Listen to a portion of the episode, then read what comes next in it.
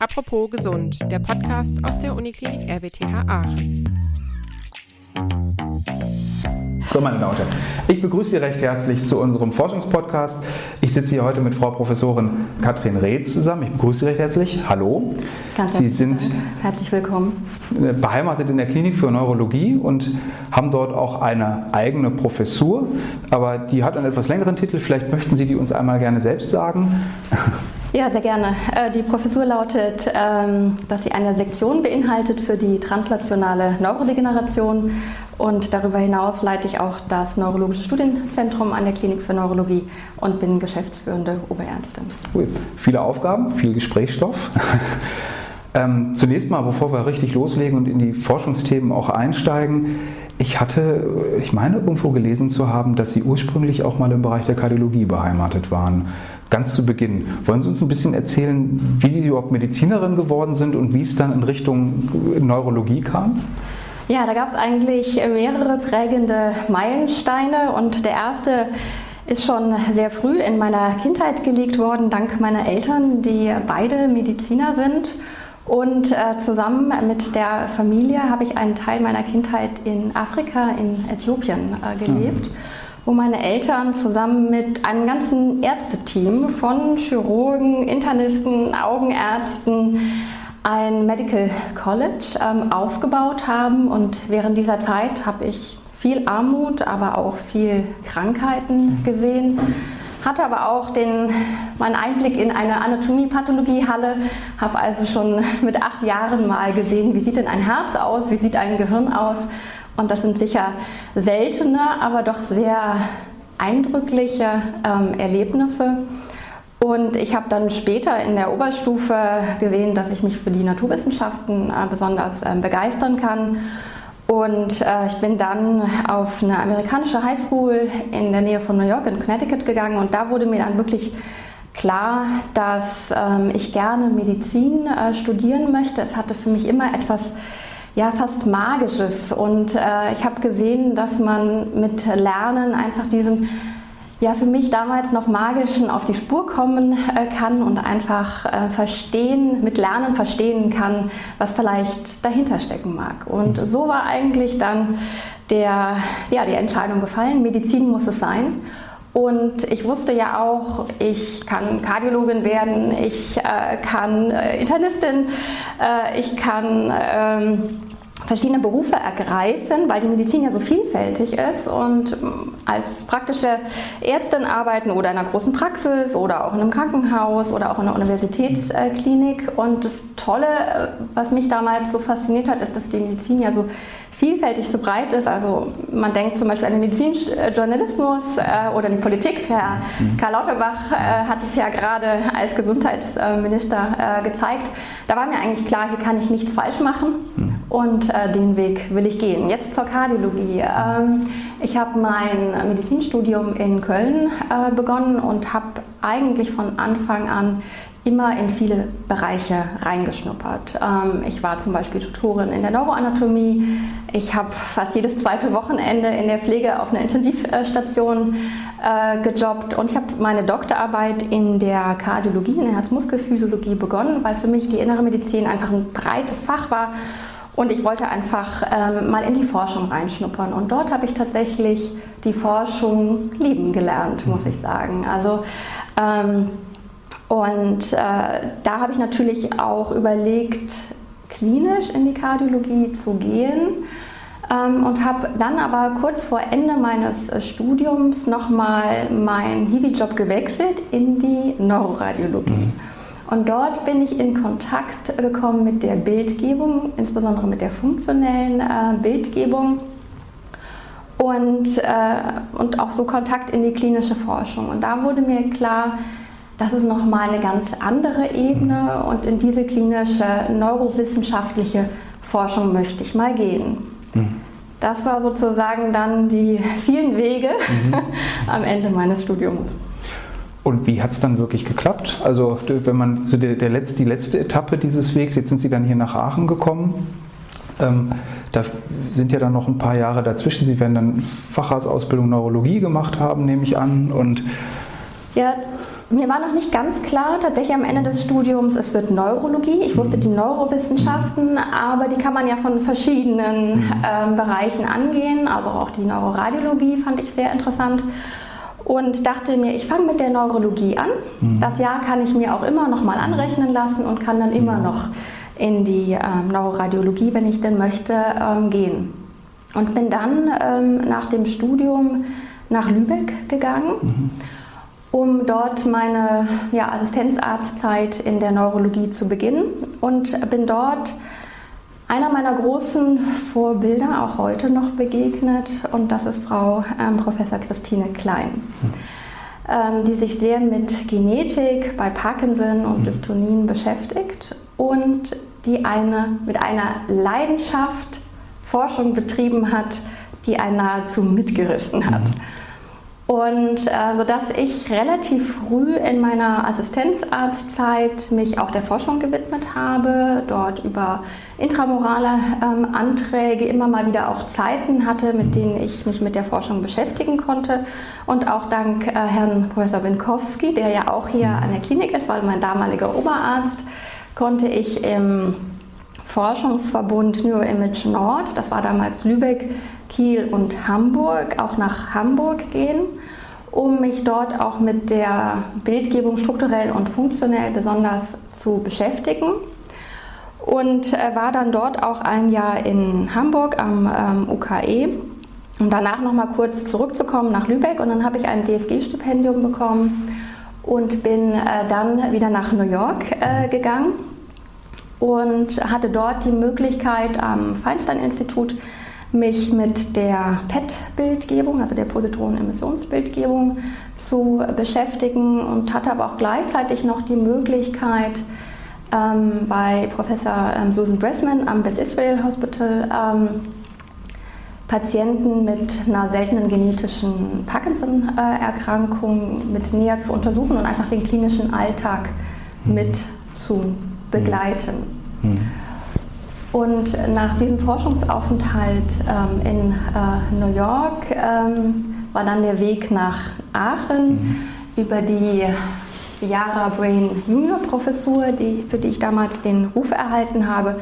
Und was mich äh, so fasziniert hatte oder weshalb ich mich dann auch dafür entschieden hatte, war, dass ich nach der Forschungszeit natürlich meinen Facharzt äh, mhm. beenden wollte. Und das war als Clinician Scientist Stelle mhm. ausgeschrieben. Das heißt, ich hatte die Möglichkeit, klinisch hier in der Neurologie und mhm. das Jahr in der Psychiatrie ähm, noch zu äh, vollenden, aber gleichzeitig auch weiter meine Forschung zu betreiben. Und gerade auch im, im Zusammenhang mit dem Forschungszentrum in Jülich ist ja die mhm. Bildgebung sehr, sehr stark. Also es war eigentlich die perfekte hm. Stellenposition nach dem Beginn. Hm. Wenn man so mal über die, die Homepage der Neurologie guckt, stellt man fest, es ist ein sehr breit angelegtes Fach. So würde ich es als Laie bezeichnen. Also ich finde unheimlich viele verschiedene Krankheitsbilder klinisch wahrscheinlich ein Großteil auch der, der Schlaganfall, der sicherlich eine Rolle spielt. Und dann gibt es noch die ganzen neurodegenerativen Erkrankungen. Und wenn ich jetzt das Thema Bildgebung und neurodegenerative Erkrankungen zusammennehme, ist das dann sehr speziell, was Sie abdecken? Oder würden Sie sagen, es ist gar nicht so exklusiv oder selten, wie man das jetzt tatsächlich in der Außenwahrnehmung deuten würde?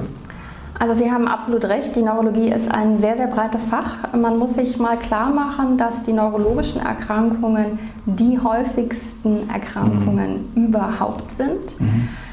Wenn man sich äh, Lebensqualität ähm, oder auch ähm, Todeshäufigkeiten äh, anschaut, nimmt die Neurologie den dritten Platz ein, mhm. äh, nach äh, Onkologie und ähm, Herz äh, Kreislauferkrankungen und die häufigste ist natürlich Kopfschmerz, mhm. aber natürlich auch gefolgt von Schlaganfall und Alzheimer. Also die Neurologie ist ein, vertritt sehr, sehr häufige Erkrankungen mhm. und ist ein sehr breites Fach von der Epilepsie, neurodegenerative Erkrankungen wie Parkinson, Alzheimer als die häufigsten neurodegenerativen. Erkrankungen. Und dann haben wir natürlich noch das große Feld der seltenen ähm, neurodegenerativen Erkrankungen, die meist genetischer Natur sind und auch sehr ähm, komplex sind. Und was so faszinierend äh, an der Neurologie ist, dass die Neurologie sich in den letzten Jahren wirklich eine rasante Entwicklung hingelegt mhm. hat. Ne? Während früher die Neurologie ja eher so akribisch diagnostisch aufgestellt waren, hat sich in den letzten Jahren ja gezeigt, dass auch viele Therapien sich ähm, entwickelt haben. Und wenn wir uns auch die Bildgebung anschauen, mhm. auch da gibt es ja eine ganz fantastische ähm, Entwicklung. Denken wir zuerst an, das, äh, an die Computertomographie, an die Kernspintomographie, welche tolle Auflösung wir haben. Sie haben es auch schon gehört mit äh, Jülich, haben wir das äh, 7 Tesla-Gerät. wir haben ganz viele verschiedene Modalitäten. Wir können uns Struktur anschauen, wir können uns Funktion anschauen, wir können uns den Stoffwechsel anschauen. Schauen wir mal an die Nuklearmedizin, äh, die ganzen äh, Tracer, die uns ähm, heute zur Verfügung stehen. Also das sind ganz, ganz fantastische äh, Entwicklungen in der Neurologie, die äh, einen großen Fortschritt darstellen und ich glaube, dass sie vielleicht auch so ein bisschen die, die Neugier für unseren Nachwuchs äh, mhm. sind. Also ich sehe das ähm, als sehr positiv an. Mhm. Ist es denn so, dass man über die neurodegenerativen Erkrankungen natürlich auch eine Menge darüber lernen kann? Also wenn man lernen kann, wie etwas kaputt geht, kann man auch lernen, wie etwas funktioniert und wie die Mechanismen der, der, der Nervenzellentstehung und äh, halt auch der Degeneration funktionieren. Also äh, sind da wohl Heilung als auch Verständnis der Funktionsweise liegen wahrscheinlich sehr eng beieinander, oder?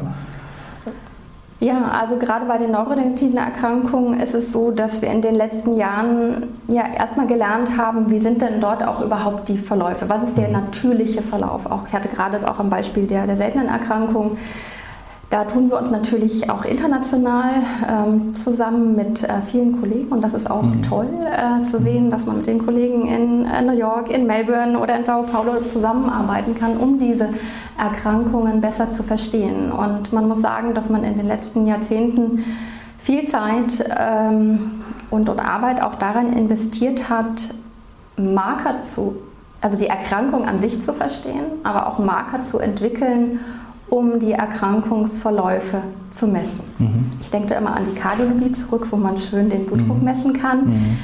Diesen schnellen Marker, der fehlt uns in der Neurologie. Mhm. Und ähm, das ist erstmal Arbeit. Und vielleicht ist man auch erstmal nicht mit der klinischen Skala, die man da zur Verfügung hat. Vielleicht gibt es dann auch noch bessere oder auch biologisch basierte Marker, wie wir es ja jetzt bei der Alzheimer-Erkrankung äh, kennenlernen konnten, dass dort zum Beispiel das ähm, Amyloid, also bestimmte Eiweiße und, und Tau, die man im Nervenwasser messen kann, die man jetzt auch hoffentlich bald äh, im Blut äh, zur Verfügung hat, dass das ähm, Marker sind, mit der wir bestimmte Erkrankungen frühzeitig ähm, erkennen können. Und wir haben auch gelernt, und das ist ganz besonders auch für die neurodegenerative Erkrankung, dass sie halt schon ganz lange in uns schlummern, mhm. bevor wir sie als Ärzte klinisch überhaupt erkennen können. Mhm. Ich nehme jetzt nochmal das Beispiel der, der Alzheimer-Erkrankung. Wir wissen, dass erste Veränderungen, wie zum Beispiel die Amyloid- und Tau-Pathologie, 10 bis 20 Jahre vor der klinischen Manifestation sprich erste kognitive Einschränkungen auftreten können. Mhm.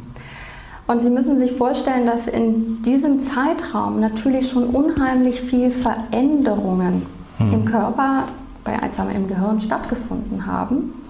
Und das heißt, der Zeitpunkt, wo wir mit einer möglichen Therapie kommen, der ist schon sehr, sehr spät. Mhm. Das heißt, der nächste Schritt, und das hoffe ich auch sozusagen noch in der Zukunft mit begleiten und erleben zu dürfen, dass wir ganz, ganz früh in diese Erkrankungen eingreifen. Das heißt, wir müssen lernen, wie sind die Veränderungen in diesen Stadien und wie kann man dort eingreifen. Mhm. Diese, die meisten neurodegenerativen Erkrankungen sind wahrscheinlich genetisch induziert, würde ich jetzt mal sagen, oder sind die tatsächlich eine normale, obligate Erkrankung, die ich irgendwo bekomme oder so? Oder ist es wirklich tatsächlich mein Genpool, der das Problem verursacht? Also beides äh, muss man, mhm. also gerade die seltenen Erkrankungen haben häufig eine genetische mhm. ähm, äh, Grundlage. Und äh, zum Beispiel bei der Alzheimer-Erkrankung wissen wir, dass es einige äh, Mutationen gibt. Parkinson haben wir auch gelernt. Also mhm. in meinem Lehrbuch stand noch, Parkinson sei idiopathisch. Aber mhm. heutzutage wissen wir, dass äh, es auch da äh, genetische ähm, Veränderungen gibt. Aber die Entwicklung der Genetik auch hier rasante Entwicklung mhm. in den letzten mhm. Jahren. Ich denke zum Beispiel, eine meiner Schwerpunkte sind ja auch die Koordinationsstörungen, die Ataxien. In, zu meinem Studium habe ich noch äh, gelernt, es gibt ca. 20 sogenannte spinocerebelläre Ataxien. Heute sind es schon über 40, fast mhm. 50. Mhm. Das heißt, dank der Genetik haben wir viel mehr Erkrankungen auch kennenlernen können und die bilden, bieten uns natürlich auch die Grundlage, hier therapeutisch auch ansetzen mhm. zu können mit verschiedenen ähm, zum Beispiel genmodifizierenden ähm, mhm. Therapien. Das wird sicherlich alles noch ähm, dauern, aber da gibt es ähm, intensive Forschung, sodass ähm, wir hoffen, dass wir da ein mhm. Stück mhm. weiterkommen. Als Herr Brümmendorf hier vor ein paar, paar Wochen saß, hat er auch gesagt, es gibt im Bereich der Onkologie sogenannte Modellerkrankungen, aus denen man so viel lernen kann, gerade im Blick auf eine personalisierte Medizin, ähm, dass man ganz individuell Therapiekonzepte daraus schneidern kann. Können Sie sich vorstellen, dass das in der Neurologie irgendwann auch ein gangbarer Weg wird? Ja, ich glaube, die Onkologie, die hat schon die Fortschritte gemacht, die wir uns in der Neurologie bzw. eher der Neurodegeneration ähm, sehr wünschen. Und ja, ich glaube, dass ähm, wir unheimlich viel lernen können, also dass es Transfer gibt ähm, von verschiedenen Erkrankungen. Und ich sage mal, auch so klassische Modellerkrankungen sind natürlich ähm, auch monogen vererbte mhm. Erkrankungen. Ich nehme jetzt mal das Beispiel der Huntington-Krankheit. Wir haben ja hier auch das Euregionale Huntington-Zentrum in, in Aachen, wo wir viele Patienten mit dieser ähm, Erkrankung ähm, begleiten. Und man hat damals, als man das Gen entdeckt hat, äh, ich höre es heute noch aus der Selbsthilfegruppe, ja, in zehn Jahren haben wir die Therapie. Mhm. Ähm, wir haben dank wirklich weltweiter, intensiver ähm, Forschung heute gelernt, diese Erkrankung besser zu verstehen, ähm, die Verläufe ähm, zu messen.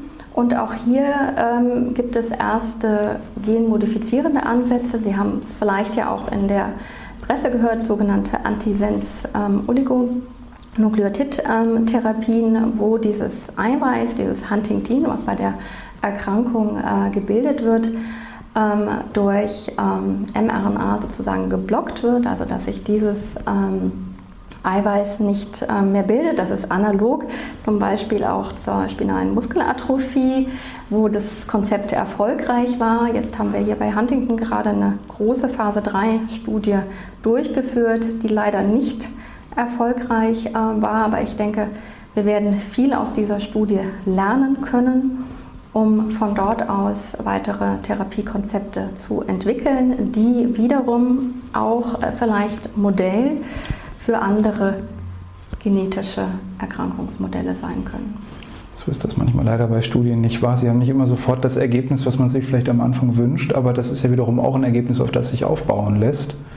Ähm, Gibt es denn jetzt so konkret, wie würden, oder wie würden Sie es beschreiben, wenn ich Sie fragen würde, welche Themen treiben Sie momentan am meisten? Worauf hätten Sie gerne in den nächsten 10, 15 Jahren für sich noch eine Antwort erschlossen? Ja, es sind die neurodegenerativen Erkrankungen, sprich die Demenzen, ähm, mhm. aber auch die ähm, Bewegungsstörungen. Wir haben uns ähm, in den letzten Monaten, Jahren auch intensiv mit der Alzheimer äh, äh, beschäftigt, äh, wo auch die Antikörper gegen das Amyloid äh, ja auch große Studien stattgefunden haben. In den USA ist ja das Aducanumab auch ähm, zugelassen worden. Hier bei der EMA ist es ähm, eingereicht. Ähm, ich glaube, dass auch hier noch weitere Studien sicherlich nötig sind.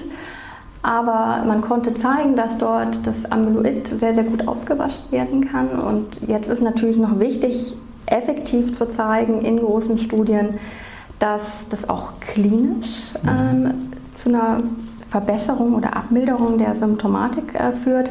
Das ist etwas, ähm, was äh, ich gerne noch begleiten äh, möchte. Und vor allem auch, ich hatte eben so ein bisschen auf diese frühen Phasen mhm. ähm, äh, aufmerksam gemacht. Also dass man da wirklich in diese ganz frühen Phasen geht, um dort diese Therapieansätze ähm, zu, zu implementieren. Und das gilt jetzt nicht nur für die häufigste neurodegenerative Erkrankung wie die Alzheimer-Erkrankung, sondern ein anderer Bereich, mit dem wir uns intensiv beschäftigen, sind ähm, Koordinationsstörungen, die sogenannte Friedreich-Ataxie, auch eine genetische Ataxie, wo Professor Schulz hier das ähm, europäische Effects-Register ähm, leitet. Und ähm, auch hier finden klinische Studien ähm, statt. Mhm. Und da würde es mir sehr freuen, wenn ich das noch erleben dürfte, dass wir da eine effektivere Therapie zur Verfügung haben als die, ich sag mal, rein ähm, begleitenden, nicht medikamentösen Ansätze. Mhm. Ähm, die Medizin ist ja relativ fachlich ausdifferenziert in unterschiedliche Schwerpunkte. Ähm, haben Sie das erlebt, dass das in den letzten Jahren zunehmend interdisziplinärer wird? Also vielleicht, wenn Sie so an Ihrer Studienzeit zurückdenken, wo das noch wirklich vielleicht stärker getrennt war. Wenn ja, ist das was, was Sie als positiv empfinden oder empfinden Sie das auch als Herausforderung, weil Sie auf einmal auch mit Themengebieten zu tun haben, die vielleicht nicht immer zu Ihrem Standardrepertoire gehörten? Ich weiß das nicht genau. Also ich glaube, dass es ganz wichtig ist, dass wir interdisziplinär arbeiten mhm. und allein der Blick in meine Arbeitsgruppe äh, zeigt, äh, wie wichtig das ist. Also vom Psychologen, äh, MR-Physiker, äh, Diplom-Ingenieur, ähm, Biologie ähm, ist äh, dort äh, sehr interdisziplinär vertreten und ich glaube, dass man nur mit einer Fachdisziplin nicht so weit kommt, mhm. sondern ich glaube, dass das eine gemeinsame Anstrengung ist. Jeder hat einen besonderen Blickwinkel. Mhm.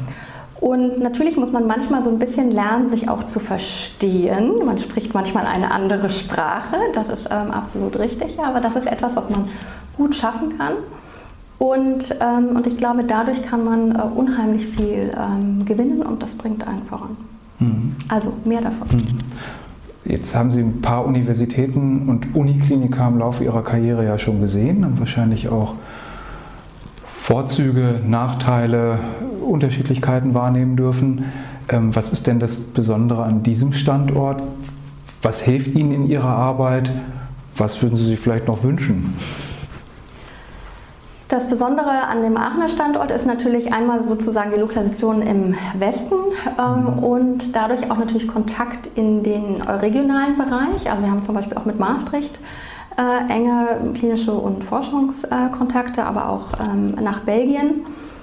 Und dann natürlich ähm, die Nähe in ganz Nordrhein-Westfalen zu den anderen äh, Universitätskliniken und natürlich Jülich. Mhm. Ähm, und die, die enge Verbindung zwischen der RWTH Aachen und dem Forschungszentrum in Jülich, auch mhm. über dem Dach äh, von, von Yara Brain, das ist, glaube ich, etwas Besonderes. Und auch, ähm, was ich für sehr wichtig und auch für die, in die Zukunft blickend ähm, als essentiell erachte, ist ähm, auch der elektrotechnische Informatik-Schwerpunkt ähm, äh, der RWTH Aachen. Mhm.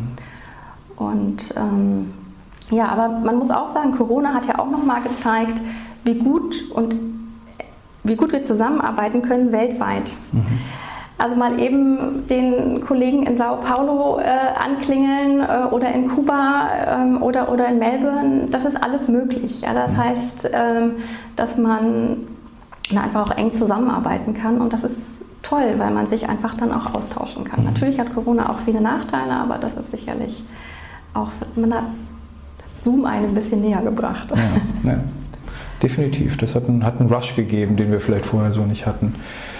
Jetzt ähm, interviewen wir Sie ja quasi in verschiedenen Funktionen heute hier. Also es sitzen ja quasi drei Professoren und Räts am Tisch, ne, wie wir vorhin eingangs gesehen haben.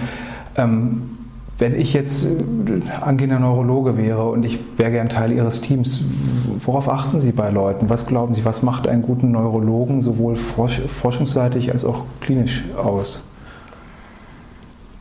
Ich weiß gar nicht, ob es tatsächlich die Eigenschaft gibt, die einen mhm. Neurologen ausmacht. Ähm, ich glaube, was ganz, ganz wichtig ist, ist, dass man Interesse für etwas hat. Mhm. Das heißt, wenn man sich für die Neurologie interessiert und man dafür vielleicht sogar auch brennt, dann ist es genau das richtige Fach. Mhm. Natürlich hat es manchmal auch etwas Detektivisches.